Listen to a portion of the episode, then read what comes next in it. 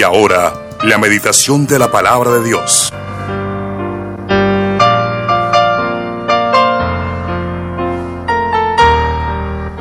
Bueno, hemos eh, empezado un tema y ya este es el cuarto título para este tema, el serio error para esta mañana de no cumplir el propósito de Dios. Ayer vimos algo muy bonito de para qué nos creó Dios. Entonces estamos viendo un tema general que lo hemos titulado Usted y sus ideas o yo y mis ideas versus Dios y sus propósitos. Decía mi papá, eh, dijo, una cosa es lo que piensa el burro y otra cosa es el que lo enjalma, o sea, el que le pone la montura.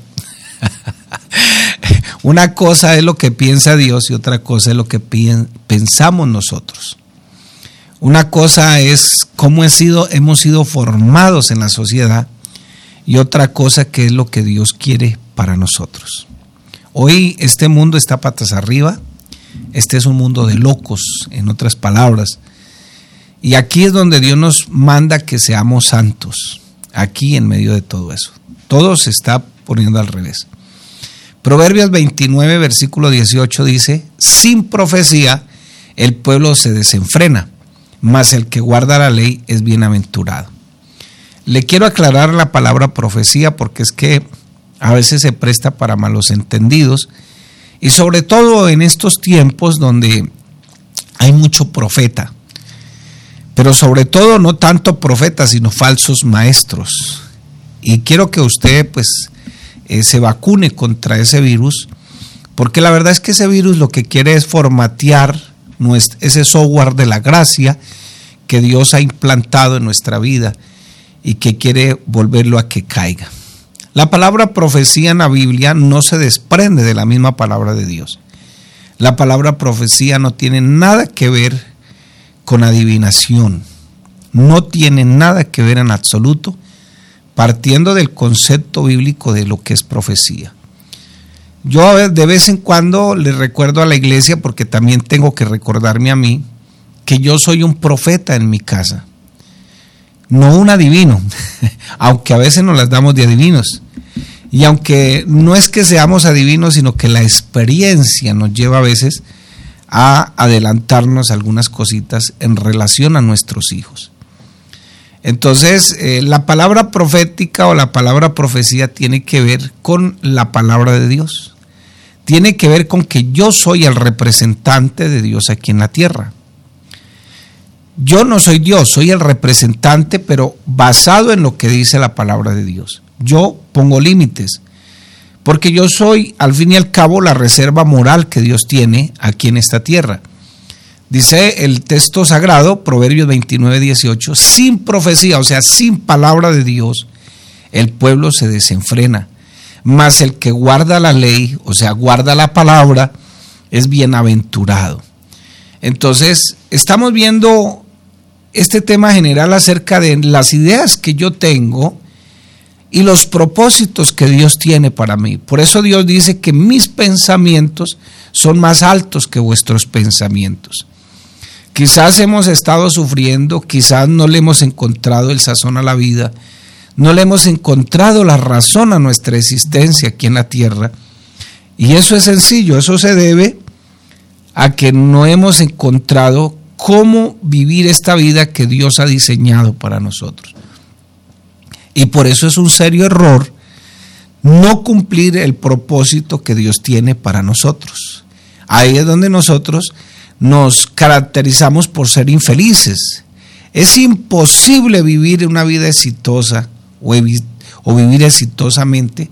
Y no estoy partiendo del hecho de que ser exitoso en la vida es tener mucho dinero, de que las personas, rodearme de las personas indicadas, tener títulos, porque en estos días vi un meme, no sé si será cierto, porque la mayoría de cosas que se montan en las redes son falsas y decía, este hombre tiene 30 títulos y no ha conseguido trabajo.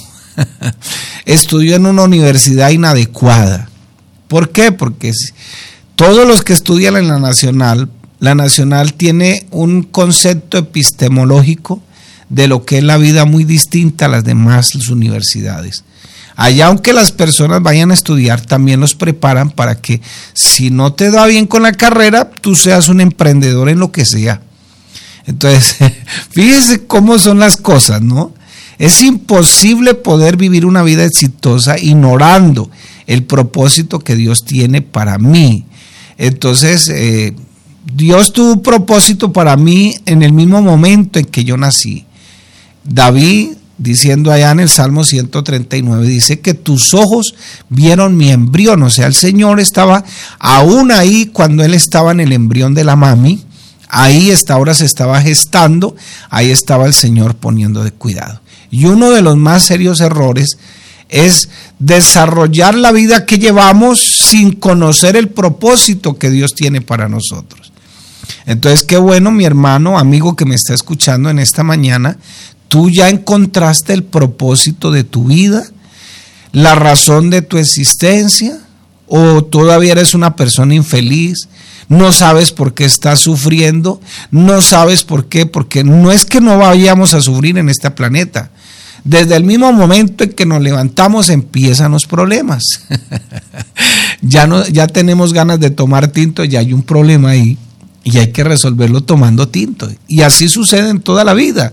Los problemas están ahí a la puerta. Aquí no es que nadie se escapa. Me entrego al Evangelio y mi esposa me va a querer, mi esposo me va a querer, entonces me voy a volver millonario. Aquí todo, me, el Señor me va a sanar todas las enfermedades. No, lo primero que va a hacer Dios es librarte del infierno y de la ira que viene para los pecadores.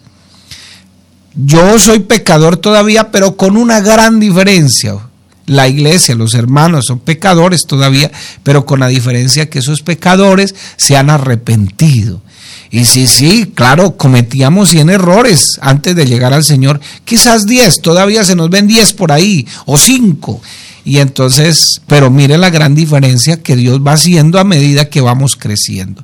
Dios nunca crea nada sin propósito, mi amigo, hermano que me está escuchando en esta mañana. Nada, Dios no creó nada sin propósito. Nada nace en este mundo de la nada y sin servir para nada. Todo tiene un propósito en la vida. Hasta los mismos neurocirujanos que andan allá destapando cocos, o sea, mentes. Esos mismos neurocirujanos dicen que esta vida tiene un propósito y eso que la mayoría son ateos.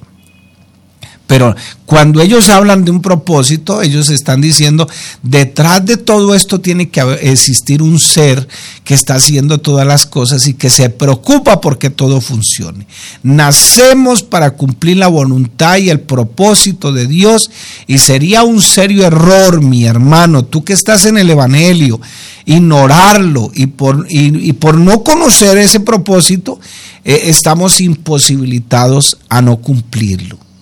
Entonces yo creo que cuando tú cumples el propósito de Dios, eres feliz, somos felices, estamos haciendo la voluntad de Dios, aunque, aunque todavía las cosas no funcionen como yo quiero que funcionen alrededor mío y me decepciono y todo eso, pero estamos cumpliendo la voluntad de Dios que es agradable, que es perfecta, y eso es lo que me llena a mí, me satisface, me llena ese vacío que tengo, porque estoy haciendo lo que Dios quiere. Nacemos para cumplir la voluntad y el propósito de Dios, y será un serio error, mi hermano y mi amigo, ignorarlo, y por ignorarlo y por no conocerlo, entonces estamos imposibilitados a cumplirlo. Dios no solo está se decepciona o está decepcionado cuando no cumplimos el propósito para el cual Él nos ha creado. Además, tiene la obligación de permitir algunas consecuencias de las decisiones que nosotros tomamos, porque entonces dejaría de ser un juez justo. Y a veces como hijos, ya nosotros, como hijos adoptados por Él, lavados con su sangre, a través del nuevo nacimiento que nos hemos arrepentido por algunas cosas que a veces nosotros cometemos, el Señor también está en la obligación, como el Padre amado que es, está en la obligación de disciplinarnos. Entonces, y, y a veces permite las consecuencias de algunas cosas ¿Y por qué? Porque Él tiene que disciplinar nuestra desobediencia por elegir no conocer y no vivir para la razón de nuestra existencia. ¿Qué le pasa a la mayoría de los jóvenes a veces? No estoy diciendo que todos, pero la mayoría, pues, como están en esa encrucijada de tomar decisiones, hago, no lo hago, voy, no voy, sí, etcétera.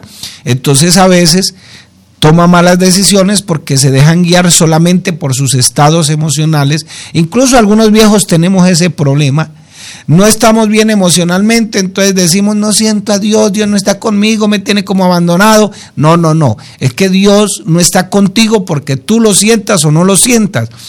Dios está contigo porque Dios hizo una promesa en su palabra de que iba a estar conmigo aún, aún más allá de la muerte.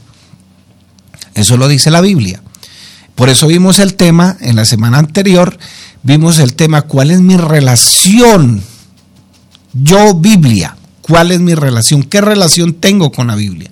Y aunque algunos digan ser cristianos y aborrezcan la Biblia y ni siquiera la lean, no pueden ser cristianos porque la Biblia es la de los cristianos. Entonces, por no cumplir el propósito de Dios, sufrimos las consecuencias. Y las consecuencias, pues es, aparte de que este es un mundo caído, que como le digo, está patas arriba, está esto de locos, Aparte de eso, pues tenemos que sufrir las consecuencias de algunas cosas. Siempre que fallamos, al ser que no, porque a veces Dios permite algunas cosas, nosotros nos frustramos y causamos conmoción, no solamente personal, sino familiar, porque cuando un, hijo de Dios falla, no solamente se arrastra a él, sino que arrastra a la familia. Cuando un hijo de la casa falla, se arrastra toda la familia. ¿Cuántos no han pagado las consecuencias de, incluso ver a sus familiares eh, eh, los han dejado en la calle? Eh, padres que han pagado las consecuencias de hijos desobedientes, etcétera. Claro, hay que analizar por qué los hijos también llegan hasta ese extremo, a no ser que ya ellos tomaron la decisión, pero uno está en la obligación de ser el profeta en la casa, de poner límites, represento la palabra, etcétera, etcétera. Toda persona vive un desastre y siente que su vida será un desastre cuando no sabe para qué fue creada. Entonces, siempre que fallamos, tenemos o pagamos las consecuencias o tenemos una conmoción. Conmoción significa como que una frustración, un dolor, no solamente personal, como dije anteriormente, sino familiar. Cuando, los, cuando nosotros como personas y sobre todo cristianos no entendemos el verdadero propósito de, de nuestra existencia y utilizamos algunos elementos de la vida, eh, y, de pronto ideas confundidas, ideas egoístas, no solo sufriremos las consecuencias, sino también de todos los que le rodean. No, yo soy libre, eh, el libre desarrollo de la personalidad, que una cosa... Eh, estaba preparando el sermón que voy a predicar el domingo y estaba buscando algunas noticias por ahí y me llamó la atención algo de esos conciertos reggaetoneros que incluso hay padres que van y, acompañan a sus hijos a esos conciertos. ¿Hasta dónde hemos llegado? Y uno de esos, de esos artistas, pero no reggaetoneros, sino de otra, de otra rama, decía que eso era lo peor y que eso se utilizaba solo para vender drogas, promover la prostitución, el desenfreno, la rebeldía. Para eso se promovían esos conciertos. Y es increíble, llenan estadios. Y uno va por ahí a hacer una campaña evangelística y no llega nadie a veces, solamente los hermanos. Y, la gente dice, pero ¿por qué sufro? ¿Por qué me pasa esto? ¿Por qué? Porque no has descubierto cuál es el propósito que Dios tiene para ti. Y entonces en consecuencia, pues tenemos que pagar las consecuencias de nuestras decisiones. Nos está formando la sociedad, no Dios. La sociedad me enseña un concepto, esto, la moralidad, relativismo, todo eso me lo enseña la sociedad. Y entonces, ¿cómo quiero no pagar las consecuencias de si me están enseñando mal y todo lo que se enseña mal se practica mal.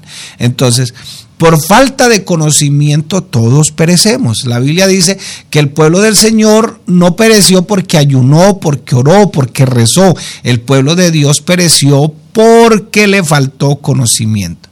Entonces, por eso dice aquí, sin profecía, Por eso Pedro nos dice que tenemos en nuestra mano la palabra profética más segura de todos los tiempos. Sin profecía, sin conocimiento, pues la persona perece. Dice aquí el, escritor sagrado, donde no hay visión, el pueblo perece. Claro, esa traducción se, puede traducir también el texto sagrado de esa manera, sin profecía, o sea, sin visión, el pueblo perece. Sin profecía, el pueblo se desenfrena, sin que se entienda y se siga el pensamiento de Dios, las personas perecen.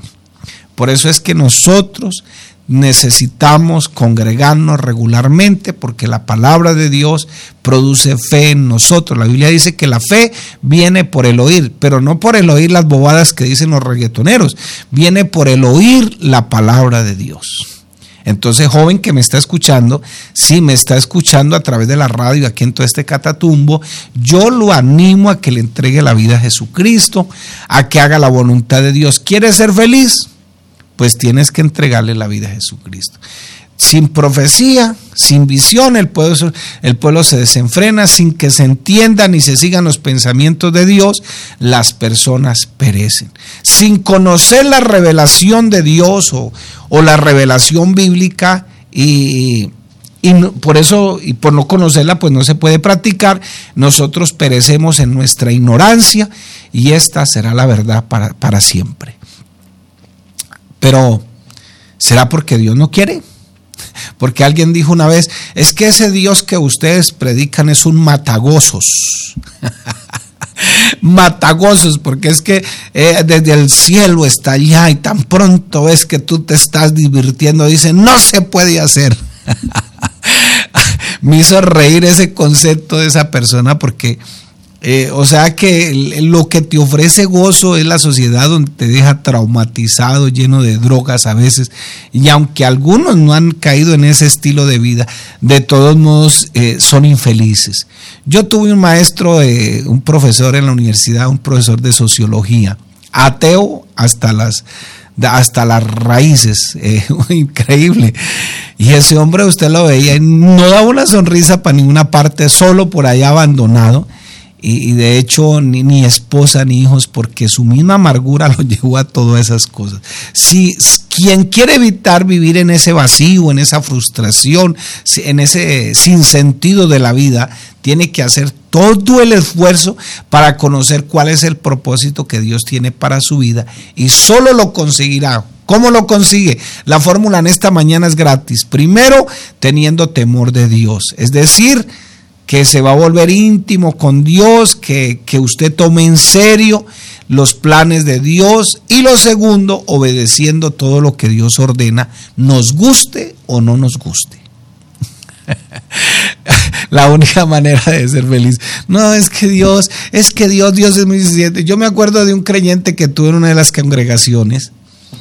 Eh, un día vino, eh, venía hasta borracho y vino a despedirse de mí. Pastor, me voy de la iglesia. ¿Y eso qué pasó, hermano? ¿Por qué te vas? Dijo, llevo tres años siéndole fiel a Dios y no me ha dado lo que yo necesito, lo que yo quiero. Y yo, y era un hombre, en esa época yo estaba como de 40 años, estaba joven todavía, estaba muy joven.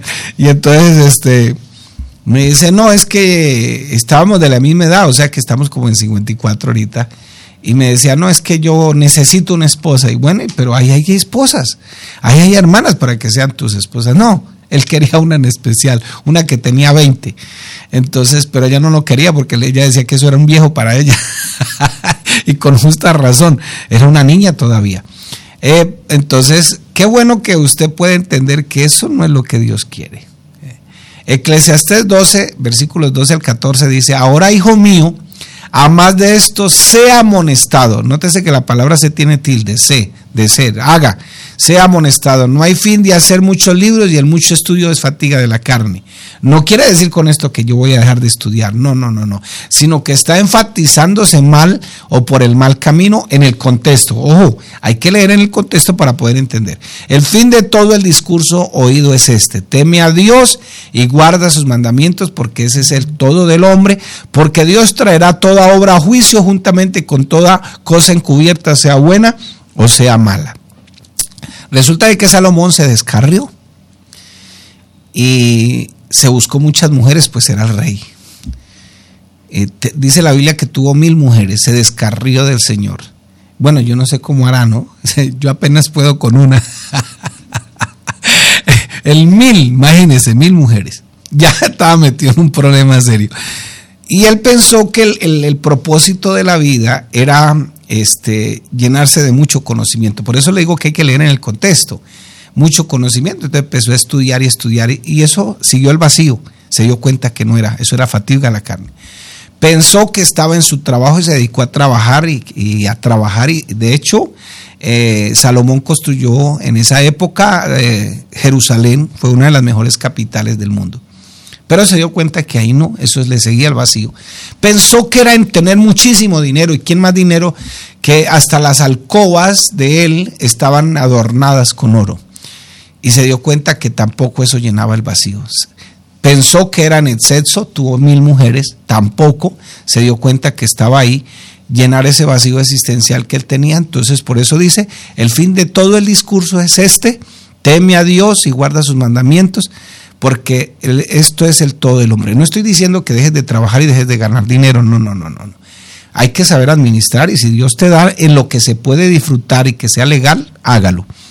Porque Dios traerá toda obra a juicio juntamente que en toda cosa encubierta, sea buena o sea mala. No se puede cumplir el propósito de Dios quienes hacen todo el esfuerzo y buscan o, más bien sí pueden cumplir todo el propósito de Dios quienes hacen el esfuerzo y buscan toda la orientación que está en la palabra de Dios para poder conocer a Dios, para conocer lo que Dios creó, conocer lo que Dios tiene para mí. Y no podrán cumplir el propósito que Dios tiene quienes, quienes no establecen metas, quienes no establecen planes, quienes ignoran a Dios quienes no dan los pasos esenciales con la disciplina, con la integridad que Dios exige en su palabra. Yo le pregunto en esta mañana, mi hermano y amigo que está por acá conectadito en esta mañana, eh, qué bueno que usted y yo podamos entender en este día que es un serio error no conocer los planes que Dios tiene para mi vida. La palabra propósito se puede reemplazar con la palabra planes. Por eso en el primer tema que vimos, vimos la voluntad general de Dios, la voluntad moral de Dios y la voluntad específica de Dios. Entonces, ¿dónde estás metido en este momento? ¿Dónde estás metido? ¿En la voluntad de Dios? ¿En tu voluntad? ¿En tus pensamientos relativistas? ¿O quieres ser feliz en este mundo? La felicidad no depende de los millones que puedas conseguir. Ya acabamos de leer. No depende de que estés rodeado de buenas personas. No depende de que todo te va a salir bien. No, depende de que tú tienes una buena relación con Dios y que Dios te ha enseñado a ver la vida de acuerdo a sus planes. Entonces, mi hermano y amigo, en esta mañana, Dios me lo bendiga, la paz de Cristo y le dejo esta reflexión.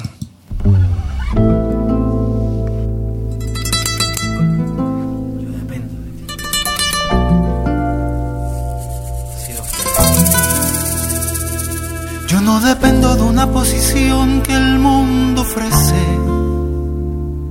Yo no dependo de dinero, fama que él tiene. Yo no dependo que alguien me tome la mano, la lea diciendo que tengo suerte. Que mi vida la guía el destino, el poder de la mente.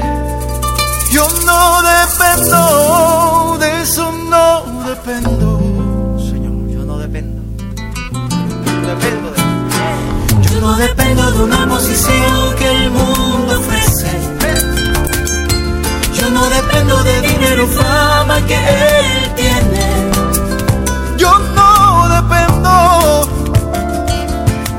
tome la mano, la lea diciendo que tengo suerte. Que mi vida la guía el destino, el poder de la mente.